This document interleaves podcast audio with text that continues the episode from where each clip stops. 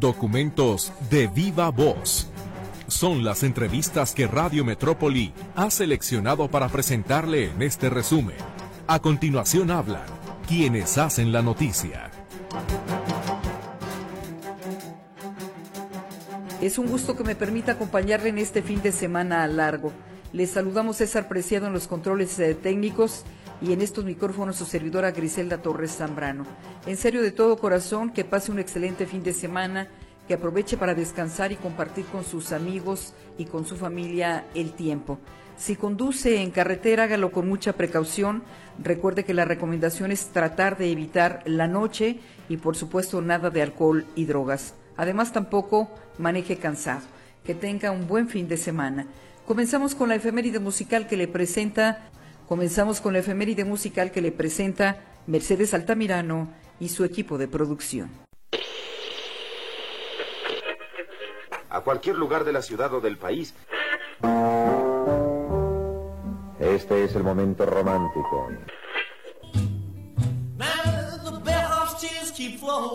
Los hermanos Jesús y Armando Martínez practicaban patinaje en el Deportivo Chapultepec de la Ciudad de México y ahí conocieron a Enrique Guzmán. Un día se les ocurrió formar un grupo al que invitaron a otros tres integrantes para tocar canciones de Elvis Presley y Little Richard, que en ese momento eran los grandes ídolos del rock and roll, para así llamar la atención de las chicas. Era 1957. Es realmente cierto que nuestro querido Pedro Infante ha fallecido. Comenzaron a ensayar en la casa de Enrique, quien era el bajista. Tocaban por mero pasatiempo en cafeterías y fiestas. En una ocasión que fueron invitados a presentarse en radio, Armando, que era el vocalista, se enferma de la garganta y Guzmán entra al quite, quedándose a partir de ahí como el cantante de la banda. Un día se dio la oportunidad de que la compañía disquera Columbia los escuchara la cual decidió apoyar a los jóvenes, aunque curiosamente desconfiando de que pudieran lograr éxito ante los monstruos consagrados del rock que en inglés dominaban la escena, por lo que sin cambiar de género musical, la apuesta fue entonces adaptar al español los temas que sonaban en el momento. Es así como comercialmente surgen los Teen Tops en 1960 y graban su primer sencillo que contenía dos canciones, Good Molly Miss Molly de Little Richard en español se conoce como La Plaga.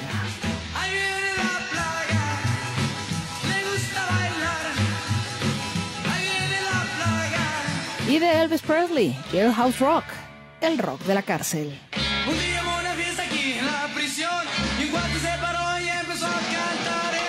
La adaptación en español de los éxitos del rock de la época coloca en los cuernos de la luna al grupo por lo que ese mismo año graban un LP llamado rock en español con los Teen Tops, con otros 10 temas que les dan popularidad no solo en México, sino en América Latina, España e incluso en Estados Unidos, en el que incluyeron, entre otros, High School Confidential de Jerry Lee Lewis, o sea, confidente de secundaria.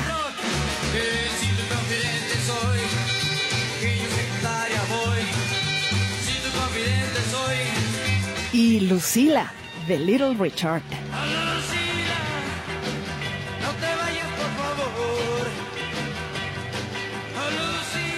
Para contrarrestar el éxito que en ese momento tenía César Costa cantando baladas y quien era artista de otra compañía discográfica, Columbia decide grabar como solista a Enrique Guzmán con el tema de Paul Anka, Mi corazón canta.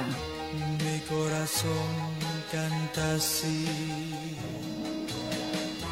Cuando de pronto te miré. La jugada le sale a pedir de boca a la compañía discográfica y Guzmán posiciona también como favorita la canción payasito. Tienes que sonreír, sonreír, payasito. Y Hey There, de Sammy Davis Jr., traducida como Oye. Oye, tú que hablas tanto de amor. A pesar del éxito que Enrique Guzmán goza como solista, no deja a los Teen Tops y en 1961 graba con la agrupación su segundo disco con 12 canciones y de esta producción podemos resaltar High Class Baby de Cliff Richard, es decir, presumida. presumida, presumida, presumida, presumida. Es grande mi cariño y mi amor es más. Aunque siguiendo la misma línea de adaptación al español de éxitos en inglés, en este trabajo musical le permiten a Guzmán incluir una composición propia llamada Pensaba en ti, que le compuso a una exnovia llamada Mercedes. Quiera que iba yo, pensaba en ti. El tercer y último disco que grabó Enrique Guzmán con los Teen Tops fue en 1962 y el tema de Larry Williams, Bonnie Moroni, traducido como Popotitos, fue de los más populares. Mi amor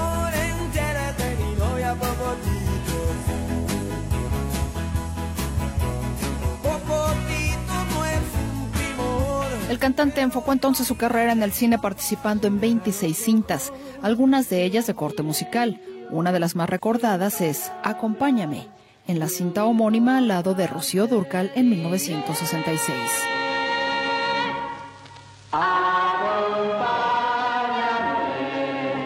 Que tu amor es mi canción. A partir del 71, la carrera musical de Guzmán empezó a rezagarse y diversificó su trabajo en televisión, teatro, cine y cabaret.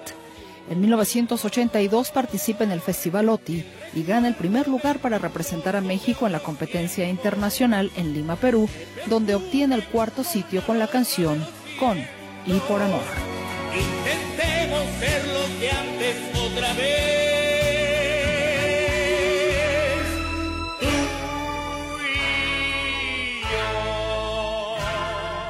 Luego de 37 años de no grabar material, en 2020 sacó al mercado un disco de duetos con diferentes cantantes como Mijares, Emanuel, Cristian Castro, Shaila Durcal y Pedro Fernández llamado Se habla español. Entre sus invitados no podía faltar su hija Alejandra Guzmán, con la que interpreta Anoche no dormí. Enrique Guzmán, considerado uno de los pioneros del rock en español, nació el 1 de febrero de 1943 en Caracas, Venezuela. Siempre en mi mente estás, aunque no estés aquí. El recuerdo de ti y de nuestro amor no me he dejado, no me. Uno de sus sencillos más exitosos fue Tu cabeza en mi hombro, que resulta un buen descanso para el recuerdo. Tu cabeza en mi hombro me dirá ahora, nena. Notisistema, diseño de audio, Roberto Álvarez. He dudado que me quieres de verdad. Edición, Jonathan Lozano. Tu cabeza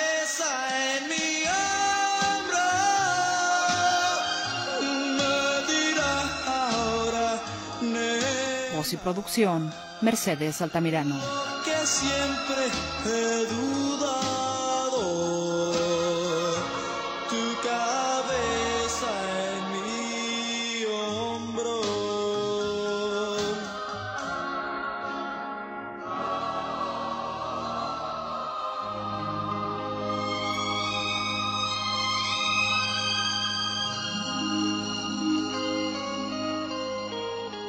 Volvemos enseguida.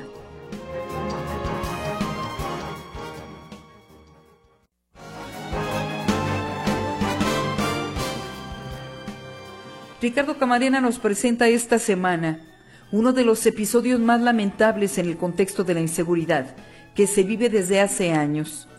Un caso que surgió en la administración del expresidente Felipe Calderón Hinojosa y que el día de hoy sigue causando coraje e indignación por la impunidad. La tragedia llegó a la colonia Villas de Salvarcar, en Ciudad Juárez, Chihuahua, entre la noche del 30 de enero y la madrugada del día siguiente. Una masacre que dejó una huella indeleble en esa ciudad y marcó la administración del entonces presidente de México, Felipe Calderón. Se cumplen 14 años de este hecho de violencia extremo y los familiares de las víctimas aún claman justicia y lloran a sus muertos. Fue la noche del 30 de enero cuando se realizaba una fiesta. Era para celebrar el cumpleaños 18 de Jesús Armando. En la casa en la que se desarrollaba el festejo, se habían dado cita a varios de sus amigos, en su mayoría del bachillerato Cebetis y algunos de la Universidad Autónoma de Ciudad Juárez. Al filo de la medianoche, un comando armado llegó al sitio y abrió fuego contra los asistentes. 15 jóvenes fueron asesinados, 10 más resultaron heridos. Los cadáveres quedaron tendidos en distintos puntos de la casa, en la sala, en los pasillos, en las recámaras en donde algunos habían intentado esconderse. La escena era brutal. Este es un testimonio recogido por Azteca, de una de las primeras personas en acercarse a esta vivienda. Yo salí, estaba uno, estaba recargado en un cofre de un carro que estaba ahí enfrente. Tenía, mire, aquí eran como cinco agujeros. Y la sangre así como. Dijo, aguanta, hijo, aguanta. Tras los hechos, la reacción del entonces presidente Felipe Calderón fue desastrosa. Acusó a las víctimas de ser presuntos delincuentes. Que fueron cobardemente asesinados probablemente por otro grupo con quien sostenían, es una de las hipótesis que se investigan, cierta rivalidad. La masacre obligó al presidente a acudir a Ciudad Juárez. Ahí fue confrontado por Luz María Dávila. A ella le mataron a sus dos hijos esa noche. Tenían 16 y 18 años. Eran estudiantes, no pandilleros. Se lo dijo de frente tras aclararle que no era bienvenido. No puede ser que digan que ellos son pandilleros. No tenían tiempo para andar en la calle. Estudiaban y trabajaban. ¿Sí? Le apuesto que si usted le vieron matado a un hijo, usted debajo de las piedras buscaba el asesino, siendo que como yo no tengo los recursos, yo no los puedo buscar. En mi casa están tendidos, ahorita estamos en el novenario. Yo quiero justicia para mis hijos, pero los demás estudiantes, porque eran de 14 años en adelante, era una fiesta para un muchachito de 18 años. Póngase en mi lugar a ver qué siento yo, que yo no tengo a mis hijos.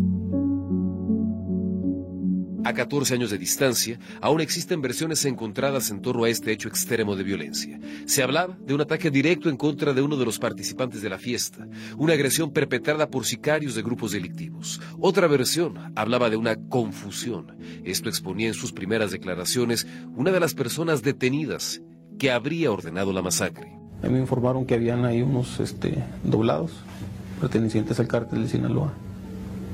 Entonces yo este, mando a los muchachos y pues este, ya cuando están ahí me dicen que ya los tienen ubicados y pues se da la orden para que trabajen. ¿Y usted siente algo? Pues sí. Sí, pues cuando es así, pues son gente inocente, pues sí se siente, pues se siente uno mal. Lo cierto es que al día de hoy aún no hay certezas. Las autoridades dejaron tirado el tema, así lo reprochaba en entrevista con Milenio el defensor de derechos humanos Gustavo de la Rosa. Investigaron fuerte la primera semana y muy rápido se dieron cuenta, tuvieron toda la información de que había sido un homicidio ordenado por, por la línea. En términos reales dejaron de investigar, en términos reales, de verdad. Este, el expediente no avanzó, no investigaron más, no, no, no detuvieron a nadie más, ni siquiera para declaraciones. Por este baño de sangre fueron capturadas cuatro personas, aunque fueron muchas más, alrededor de 20 las que habrían participado. A los detenidos se les encontró culpables y fueron sentenciados a más de 200 años de cárcel. La tragedia de Villas de Salvarcar marcó un antes y un después en Ciudad Juárez, Chihuahua, y lo hizo también en México cuando esta violencia radical comenzó a dar una dimensión más precisa del clima de violencia en el que estaba, está inmerso el país. Notisistema, Ricardo Camarena. Volvemos después del corte.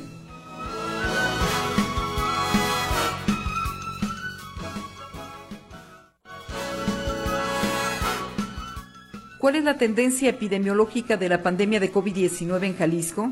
Hablamos con la doctora Alejandra Vega, jefa del Laboratorio de Diagnóstico de Enfermedades Emergentes y Reemergentes de la Universidad de Guadalajara. Platíquenos, ¿cómo están las cosas con el COVID-19 en Jalisco? Gracias. Pues mira, te platico un poco. Si bien hemos observado un incremento en el número de contagios por COVID-19 en estos últimos tres meses, contando principalmente a partir de noviembre del 2023, cabe resaltar que este incremento de casos es sutil, Em, no tenemos una señal de alerta que, nos preocupe demasiado en cuanto a la cantidad de casos, ya que si bien se ha denotado que las hospitalizaciones a nivel estatal están incrementando un poco por COVID-19, las defunciones eh, estamos muy a la baja. En los últimos tres meses se han reportado tres defunciones, entonces vamos eh, en ese sentido de una manera pues tranquila. Eh, hay que recordarle a la población que en esta temporada invernal siempre eh, pues vamos a tener un incremento de casos por COVID-19 porque ya está teniendo una tendencia estacional, al igual que otros virus como la influenza. Sí. Eh, ¿De funciones que tienen que ver con personas con comorbilidades o cuál era Así el contexto? Es. Eh, seguimos en el mismo sentido aquellas personas, personas perdón, este, de edad avanzada y que tengan comorbilidades como obesidad, hipertensión, diabetes, siguen siendo las personas con una mayor susceptibilidad a presentar un estado de COVID-19 severo o grave. Sí. Doctora, ¿cuál es la positividad de los casos de COVID-19, o mejor dicho, de las enfermedades respiratorias? Porque parece que también hay un subregistro. La gente se enferma, pero no se está tomando pruebas. Exactamente. Lamentablemente, pues ya en este punto que, estamos acerca de, de la pasada pandemia por COVID-19, ahorita la gente pues va y se compra una prueba en la farmacia y estas pruebas positivas pues no se están registrando, ¿no? Entonces, claro que sí tenemos un subregistro del número de casos positivos por COVID-19. Sin embargo, un dato alentador es que no estamos teniendo los hospitales saturados, ¿no? Entonces, el hecho de hacernos una prueba, pues siempre es importante porque tenemos que tener nuestro diagnóstico. De preferencia, vayan a un laboratorio certificado para hacer estas pruebas, ya que a veces las pruebas eh, rápidas de antígeno que venden en la farmacia, pues no tienen esta, esta calidad que, que, vamos a encontrar si vamos a un laboratorio de diagnóstico, aunado a que si vamos a un laboratorio de diagnóstico certificado, pues estas pruebas positivas sí se estarían contando. ¿no? Sí. dice que el crecimiento de los casos ha sido sutil, por ejemplo, en los últimos dos meses del 2023, pero ¿cuál es la tendencia epidemiológica, sobre todo con la presencia de variantes como la pirola? Exacto, la, la, variante, como bien dices, que actualmente está circulando es la JN1 pirola, la cual, este, a partir de a noviembre fue donde empezó a incrementar de una manera considerable, rápida, diciembre y ahora en, en enero los últimos datos reportados es que prácticamente es más del 80% de las proporciones de las variantes circulantes del SARS.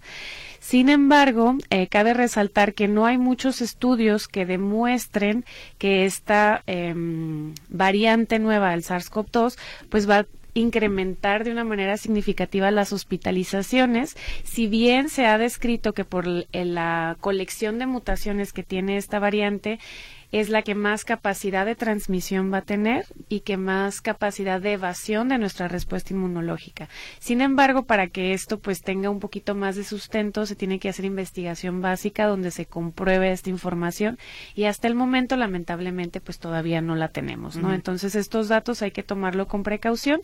Si bien recomendar que ante cualquier síntoma de enfermedad respiratoria pues tengamos la conciencia de usar cubrebocas, de realizarnos una prueba y en caso de ser positivos, pues aislarnos, ¿no? Unos cinco días para este, dejar que la infección pase. ¿Cuál es el pronóstico en cuanto eh, cambie de clima, por ejemplo, y que empiecen a subir las temperaturas? ¿El asunto de la pandemia disminuirá significativamente? Sí, lo que hemos visto en años anteriores es que donde tenemos siempre un pico importante de, de incremento de casos es en, en la terapia, en la, en la temporada invernal pasando eh, estas etapas frías, por ejemplo en febrero, marzo, que la temperatura incrementa, disminuyen de una manera muy considerable los casos por COVID-19. Las vacunas o, la etapa de vacunación que eh, aplicó el gobierno federal tienen todavía vigencia, es decir, estamos protegidos el resto de la población que no estamos considerados dentro de los grupos vulnerables para la campaña de vacunación. Esto es un punto y una pregunta muy importante, ya que si bien este tanto el gobierno federal como el gobierno estatal están aplicando vacunas. Por ejemplo, en el caso de, del gobierno estatal aquí en Jalisco están aplicando solamente a población vulnerable. En cambio, en el IMSS sí podemos acudir y aplicarnos una vacuna, ya que ahí está un poquito más abierto el panorama. Sin embargo, pues sí tenemos como, pues ahí una gran heterogeneidad porque hay personas que hace dos años que no se vacunan y hay personas que hace tres meses se pusieron un refuerzo, ¿no? Lo que dicen las autoridades, la OMS y CDC, lo que recomiendan es que este refuerzo pues sea periódico, ¿no? Y sobre todo antes de estas etapas donde hay un incremento de casos. Em, lo que dicen o lo que recomiendan es que por lo menos eh, cada seis meses tengamos que estar haciendo un refuerzo. También aquí considerar importante que si ya tuvimos una infección reciente por COVID-19, esto también incrementa nuestra inmunidad, ¿no? Eh, acuerden, eh, recuerden, perdón, que nuestra inmunidad se puede activar tanto por vacunas o por infecciones naturales, ¿no? Entonces, de cualquiera de las dos maneras, si hace seis meses tuvimos una infección por COVID, pues vamos a, vamos a estar protegidos, ¿no? Sí se están quedando por debajo de las expectativas la, la, campaña de vacunación. Hay personas que simplemente no están acudiendo a vacunarse. Le preguntaría si le recomendaría a la población abierta que acudiera y comprara una de estas vacunas, por ejemplo, en la farmacia, o que acudiera al, al, al ISTE o al Seguro Social para vacunarse y aplicarse las que están poniendo, que es la Abdala, o sea, la, la cubana y la rusa. Así es. Sí, totalmente recomendable hacer un refuerzo de la vacunación. Cuando nosotros nos reforzamos, educamos o le recordamos a nuestro sistema inmune cómo atacar al COVID, eh, aquí un punto importante es que si bien surgen nuevas variantes, ya está comprobado también que las vacunas, eh, las primeras que salieron, siguen funcionando. Si bien no en un 100%, pero aproximadamente este porcentaje varía del 56 al 70%, lo cual pues es un porcentaje muy importante para nuestro refuerzo del sistema inmune. Así que altamente recomendable que la población que ya tiene más de un año sin vacunarse acuda si, si le es posible a comprar la vacuna en la farmacia o asistir a algún, a algún centro de salud. Doctora, ¿los síntomas siguen siendo los mismos a pesar de las variantes? Entiendo que ustedes siguen teniendo trabajo al realizar pruebas y que algunos de los síntomas tienen que ver incluso con diarrea. Sí, la diarrea es uno de los síntomas menos frecuentes. Sigue siendo más frecuente la temperatura, dolor de cabeza, tos, dolor corporal, esos siguen siendo los síntomas eh, más frecuentes que siguen reportando los pacientes. Sin embargo, en algunos casos sí se puede dar, este, tener este síntoma de, diarrea o malestar estomacal, pero es el menos frecuente. En el Centro Universitario de Ciencias de la Salud, en el laboratorio LADER, seguimos realizando pruebas diagnósticas. Hemos estado haciendo una vigilancia estrecha de, de la comunidad universitaria compréndase como estudiantes, administrativos y profesores. Y este, hemos tenido una positividad aproximadamente del 20%, ¿no? La cual está fluctuando y subió un poco más en este último mes. Sin embargo, pues los brotes están muy controlados. Aquellas personas que salen positivas se aíslan y no hemos tenido como ningún caso grave. Dice Leticia Hernández que hace tres y cuatro meses empezó a circular la variante de pirola. ¿Cómo es posible que ya tengan una vacuna contra este virus o estaba planeado? Sigue habiendo personas que em, hacen teorías de la conspiración o creen en las teorías de la conspiración que incluso le tienen desconfianza a algunas de las vacunas, como eh, me deja entrever Leticia Hernández, que dice cómo es posible que apenas surgió y ya tengan protección para esta variante. Sí, aquí un punto muy importante es que si bien, digo, la pandemia por COVID-19 sí marcó una gran diferencia en cuanto a la, a la fabricación de vacunas, sin embargo, pues esto no es que sea totalmente planeado, sino es que ya hay mucho trabajo previo, ¿no? Donde algunas eh, plataformas para vacunación pueden ser modificadas rápidamente para cambiar el epítopo de interés. Por ejemplo, en este caso ya hay sistemas de vigilancia epidemiológica que predicen qué mutaciones puede tener el virus. Si bien es una predicción, pues hay una probabilidad de que suceda o no suceda, pero estas predicciones ayudan a las farmacéuticas a crear nuevas vacunas de una manera pues más eficiente y mucho más rápida. Doctora, usted eh, que estuvo en el epicentro de la pandemia de COVID-19, finalmente, ¿qué nos deja como aprendizaje a la población y a ustedes como especialistas? Supongo que ha habido reuniones de evaluación, reuniones de balance, ¿y qué hizo que esta pandemia fuera tan fuerte para el mundo? Sí, claro, no creo que a todos nos sacudió muchísimo. En mi caso, pues como profesor, sí fue eh, el ponernos la camiseta, ¿no? Y decir, dejar de lado los intereses personales en cuanto a ciencia e investigación y enfocarnos totalmente a, lo que apremiaba en ese momento, ¿no? Creo que nos dejó mucho aprendizaje de cómo cuidarnos, cómo prestar atención, em, cómo hacer las cosas lo mejor posible en tiempo récord creo que fue algo este de suma importancia y también como la comunidad universitaria pues en realidad cuando se ponen la camiseta y, y quieren lograr un objetivo se logra y la verdad a mí a mí me dejó mucho aprendizaje. Estoy muy contenta de haber apoyado y participado en esta estrategia de la Universidad de Guadalajara. Y en dado caso que los que se incrementen los casos nuevamente pues no dudo que la Universidad de Guadalajara podrá seguir apoyando a la población y nosotros como comunidad y profesores pues estamos a la orden para la importancia de tener por ejemplo infraestructura hospitalaria la importancia de que los gobiernos tanto eh, estatales como federales le inviertan a la investigación. Claro eso es eso también quedó muy claro cómo cómo es importante invertir tanto en el diagnóstico. Eh, deja tú la investigación, que eso pues es un poco más complicado, pero también cómo invertir en la infraestructura diagnóstica, el tener laboratorios eh, decentes para hacer un diagnóstico molecular. Creo que eso fue de suma importancia y, y, se logró. Sin embargo, pues todavía en México nos quedamos cortos respecto a otros países en la capacidad de muestreo y de hacer pruebas diagnósticas, ¿no?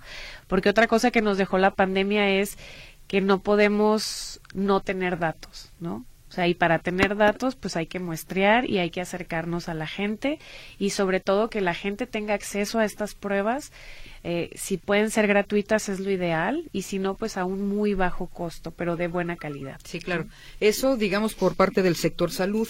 Creo que la población también nos hizo un poco más consciente de desde la salud mental, el cuidado de la salud mental, hasta eh, los espacios en la propia casa, pero importante eh, la forma en cómo estamos viviendo, la forma como estamos viviendo la relación con la salud. Es decir, los grupos vulnerables tienen relación con nuestro estilo de vida. Eh, personas con obesidad, personas con diabetes, personas con hipertensión, ¿no? También cómo llegamos a envejecer. Sí, yo creo que sí nos sacudió de tal manera que pues la mayoría o gente cercana a mí sí está cuidando más su salud, sí saben que son más vulnerables y pues hay que hacer un llamado, hay que cuidarnos, ahí hay que cuidar a la gente que tenemos cerca, ¿no? Hay que tener un estilo de vida más saludable en medida de lo posible para pues durar más años y, pues apoyar más a la población. ¿Cuántas eh, pruebas llegaron a hacer de COVID-19 en pandemia? Uy, muy buena pregunta. Llegamos a hacer más de 280 mil pruebas. Esto considerando a toda la red, porque se instalaron 10 laboratorios de diagnóstico molecular en la red de la Universidad de Guadalajara y en conjunto hicimos más de 280 mil pruebas. Ahorita creo que llevan en lo que va de los últimos meses 280. Sí, 280 y eso es exclusivamente en el Centro Universitario de Ciencias de la Salud. Eh, seguramente los otros laboratorios instalados en diferentes centros universitarios siguen haciendo este muestreo a su comunidad. Sin embargo, el servicio abierto al, público en general y gratuito, pues ya lamentablemente ahorita no está en función. Eh, si alguien desea realizarse una prueba en el Centro Universitario de Ciencias de la Salud, con mucho gusto los podemos atender en el Laboratorio de Diagnóstico de Enfermedades Emergentes y Reemergentes. Pueden llegar directo o hacer una cita. Eh, estamos ofreciendo precios muy accesibles a la población. Para la comunidad universitaria, de hecho, pues hay un beneficio importante que es el 50% de descuento al hacerse esas pruebas. Entonces, pues ante cualquier síntoma, le seguimos recomendando que se hagan una prueba. Es mejor tener la información y actuar de manera pertinente. ¿Qué probabilidades reales eh, hay de que exista una nueva pandemia? Porque uno diría, pues es una situación como atípica, es una situación anormal que sucedió en todo el mundo, pero años antes habíamos vivido también la pandemia de la influenza. Sí, yo creo que en este momento es poco probable, ya que tenemos inmunidad de rebaño, o sea, la mayoría de la población ya se ha enfrentado a este virus y también muchos estamos vacunados y hacemos este refuerzo de la vacunación de manera constante. Entonces yo veo difícilmente que próximamente tengamos otra pandemia por SARS-CoV-2. Hay personas que no se vacunaron en la campaña de, del gobierno federal porque simplemente no creen en la vacuna. Exacto, pero seguramente tuvieron una infección natural. Entonces, el tener o el pasar por infecciones, eso también educa al sistema inmunológico para ante una tercera exposición tener una mejor respuesta y eliminar al virus de una manera más eficiente. ¿Estas personas están en riesgo en estos momentos? Sí, se sugiere fuertemente que, que aquellas personas que nunca han sido vacunadas pues acudan a vacunarse para educar al sistema inmunológico y en dado caso de enfrentarse a una nueva variante del SARS-CoV-2 pues tengan más herramientas para poder eliminar la infección. Bien, permítame doctor hacer una pausa y regresamos enseguida para algunas eh, preguntas del auditorio. Gracias. Bueno, nos quedan unos cuantos minutos. Pregunta una persona del auditorio, eh, ¿dónde nos podemos hacer la prueba de COVID-19 en la Universidad de Guadalajara? Menciona también que el Seguro Social califica en ocasiones al COVID como neumonía atípica y no como COVID-19. Y eh, si hoy tiene COVID, ¿cuándo deberá vacunarse? Claro que sí. Pueden acudir al Centro Universitario de Ciencias de la Salud, al Laboratorio de Diagnóstico de Enfermedades Emergentes y Reemergentes, también conocido como LADER. El ingreso es por la puerta 12. El laboratorio está justo a un lado de la preparatoria 11. Pueden realizar una cita hablando al, al 3310 58 5200 extensión 34271 o llegar directamente. Em, en cuanto a Dice otra persona al auditor, enseguida recapituló lo anterior. Eh, por necesidad me apliqué cancino por ser adulto mayor, tenía que salir a Estados Unidos, por lo que me apliqué primera dosis de Pfizer. Voy a la segunda y no hubo, me aplicaron dos de Moderna y al mes de influenza. Padecí trombos, eh, trombocitopenia inmune. Si tiene alguna recomendación. Eh, en cuanto a la combinación de, de, diferentes marcas comerciales de vacunas, hasta el momento no existe ninguna contraindicación si bien hay reportes eh, científicos donde denotan que se puede incrementar aún más la protección contra, contra COVID. En cuanto a trombocitopenia, eh, yo no he leído ningún reporte donde se asocie a la aplicación de estas vacunas con la disminución en las plaquetas. Entonces, pues ahí sería acudir al médico para tomar el tratamiento pertinente. Otra persona que nos pide no dar su nombre dice que hace tres semanas le diagnosticaron COVID dos semanas y media en cama. Perdí el apetito, el gusto por la comida, la cual me sabía tierra. Perdí casi ocho kilogramos de peso. Ya estoy saliendo, empezando a levantarme. Y le pregunto, doctora, ¿cuánto tiempo durará mi recuperación y qué alimentos y vitaminas debo ingerir para mi recuperación? Me dicen, por ejemplo, que inyecciones de, de vitamina B, que es lo que opina, y le pregunta si puede contagiar a su familia. Claro que sí. Eh, difícilmente ahorita en este estado en el que se encuentra podría contagiar. Generalmente la carga viral para, para el SARS-CoV-2 disminuye eh, a los 10 días, eh, cuando muy tarde, 15 días eh, y ya es un periodo bastante largo. Entonces, en este momento ya eh, yo consideraría que difícilmente podría contagiar a más personas.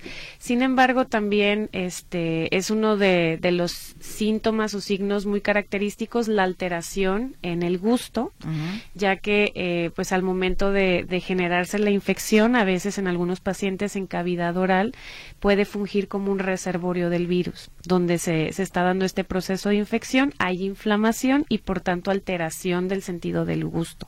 Esto es, esto es algo común que sucede eh, por, e, con esta infección, perdón. En cuanto a su recuperación, pues depende mucho de cada persona, del historial médico, de, de comorbilidades o padecimientos que tengan porque eh, pues si hay reportes de long COVID que lo hemos escuchado, hay personas que por ejemplo se quedan con una fibrosis pulmonar importante y, se necesita hacer rehabilitación para mejorar esta capacidad eh, respiratoria. Después de la pausa regresaremos con el comentario del abogado Abel Campirano Marín.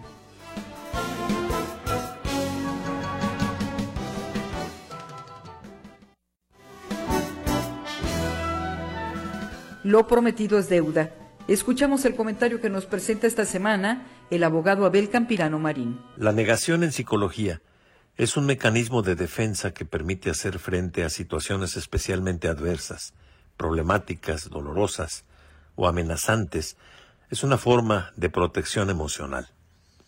El problema principal de la negación es que solo proporciona una solución temporal, porque la situación adversa, incómoda o amenazante permanece y después va a pasar facturas.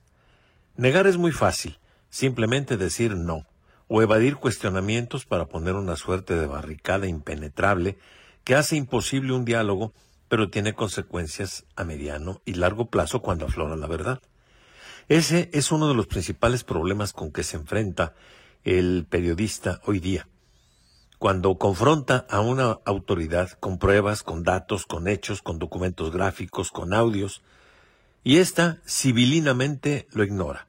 Se limita a negar la veracidad de sus pruebas, de sus fuentes de información, y esto constituye una ofensa no solo al interlocutor, sino a sus lectores, a sus oyentes, a sus televidentes, una falta de respeto total a la labor informativa.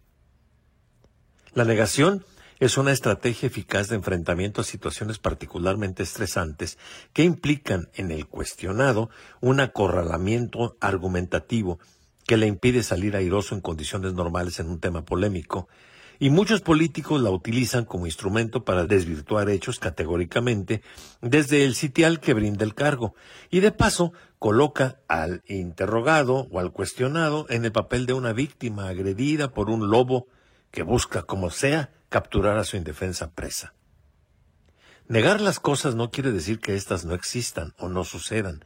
Sin embargo, permite no salirse de la zona de confort emocional, teniendo todavía en el arsenal la ironía o el desacreditamiento como formas de contraentrevista para colocar contra la pared al reportero, al periodista de investigación, que aparecerá como alguien que forma parte de una conspiración para instigar la desconfianza en contra de la autoridad. En un mundo tan comunicado como el actual, en un mundo globalizado, donde las redes sociales tienen un papel importantísimo en la información, desde luego con el riesgo que implica la posibilidad de plantarnos frente a las noticias falsas, las llamadas fake news o las deepfakes, es decir, imágenes o videos manipulados que muestran toda apariencia de autenticidad, pero que son en realidad absolutamente falsas y manipuladas, causan un gran desconcierto entre las personas que acceden a las fuentes de información. El punto es que las deepfakes, las fake news y la negación juegan para los dos lados, porque de la misma manera que el gobernante presupone que el reportero le está tendiendo una trampa con notas, con imágenes o con audios falsos, la autoridad puede hacer lo mismo hacia la ciudadanía y pretender engañarla o incluso engañarla, presentándole una realidad distorsionada e incluso una realidad virtual pero inexistente. La AECOC, una asociación empresarial española creada hace 40 años, en el año de 1977, que comprende renglones como alimentación, bebidas, hotelería, droguería, perfumería, salud, textiles, libros, ferretería, bricolaje, bueno, prácticamente todo. Publicó una breve monografía sobre las deepfakes que están empezando una expansión viral acompañadas de la estrategia psicológica de la negación que lleva a la confusión, y cito textual porque me parece importante. Esta confusión afecta todos los planos de la vida política, desde el día a día de la gobernanza, debido a la posible manipulación de imágenes con contenido acerca de las decisiones políticas tomadas, hasta el momento más crítico de la vida política de una nación, la de las elecciones, el día de las elecciones por la posible manipulación de las masas. Fin de la cita. De lo expuesto, ¿qué debemos tener como punto de reflexión? Comprobar los hechos antes de formular conclusiones anticipadas. Cuando alguien niega sistemáticamente las cosas y no admite jamás la certeza de que al menos alguna de esas afirmaciones es correcta y es cierta, pues está muy mal porque nos está ocultando la verdad y hay que tener mucho cuidado. Debemos de tener cuidado con las imágenes, con las grabaciones, con los audios que llegan a nuestras manos, provenientes de todas partes y que tenemos al alcance de la mano en nuestro celular. Comprobemos siempre las fuentes. Comparemos las notas informativas en radio, en prensa, en televisión, con las redes sociales. Hay que formar nuestro propio criterio. Cuidado tanto con los negativistas como con los seguidores de las teorías conspirativas y sobre todo con los que manipulan las imágenes y los audios. No todo lo que aparenta ser cierto lo es. Tengamos mucho cuidado. A veces la realidad es muy distinta de la realidad virtual. Hasta aquí el comentario. Que tengan muy buen día.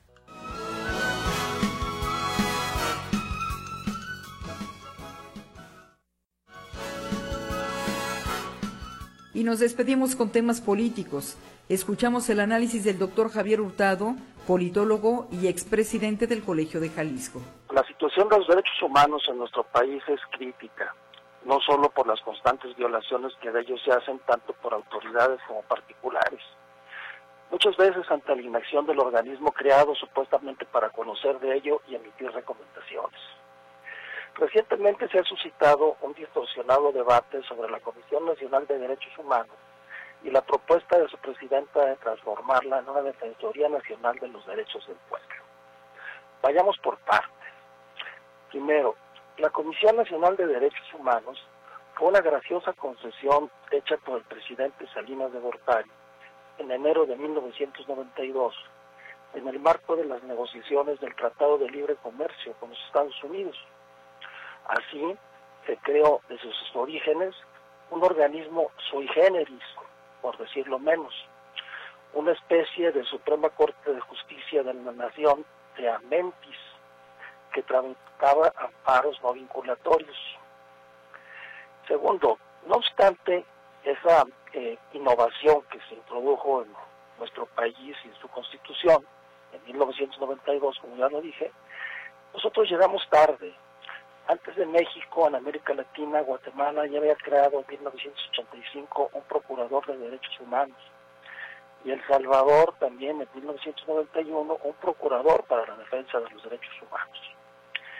Esta institución tiene sus orígenes tanto en el derecho romano y de Indias, donde aparece como protector del pueblo, protector de indios, como también en la tradición sueca, en donde en 1713 es creado como ombudsman, llamándosele también procurador supremo para vigilar el cumplimiento de las obligaciones de los funcionarios y evitar el abuso del poder a los ciudadanos. Invito a ustedes a que retengamos esta palabra que vengo mencionando de procurador, que viene siendo el nombre con el que aparece, como ya lo dije, en Guatemala y en El Salvador, también como en Suecia se le conoce a este defensor de los derechos humanos. En la actualidad en todos los países de América Latina existe esa figura que se denomina defensor del pueblo. Solo Guatemala y Nicaragua lo llaman procurador de derechos humanos. México es el único país que tiene una comisión.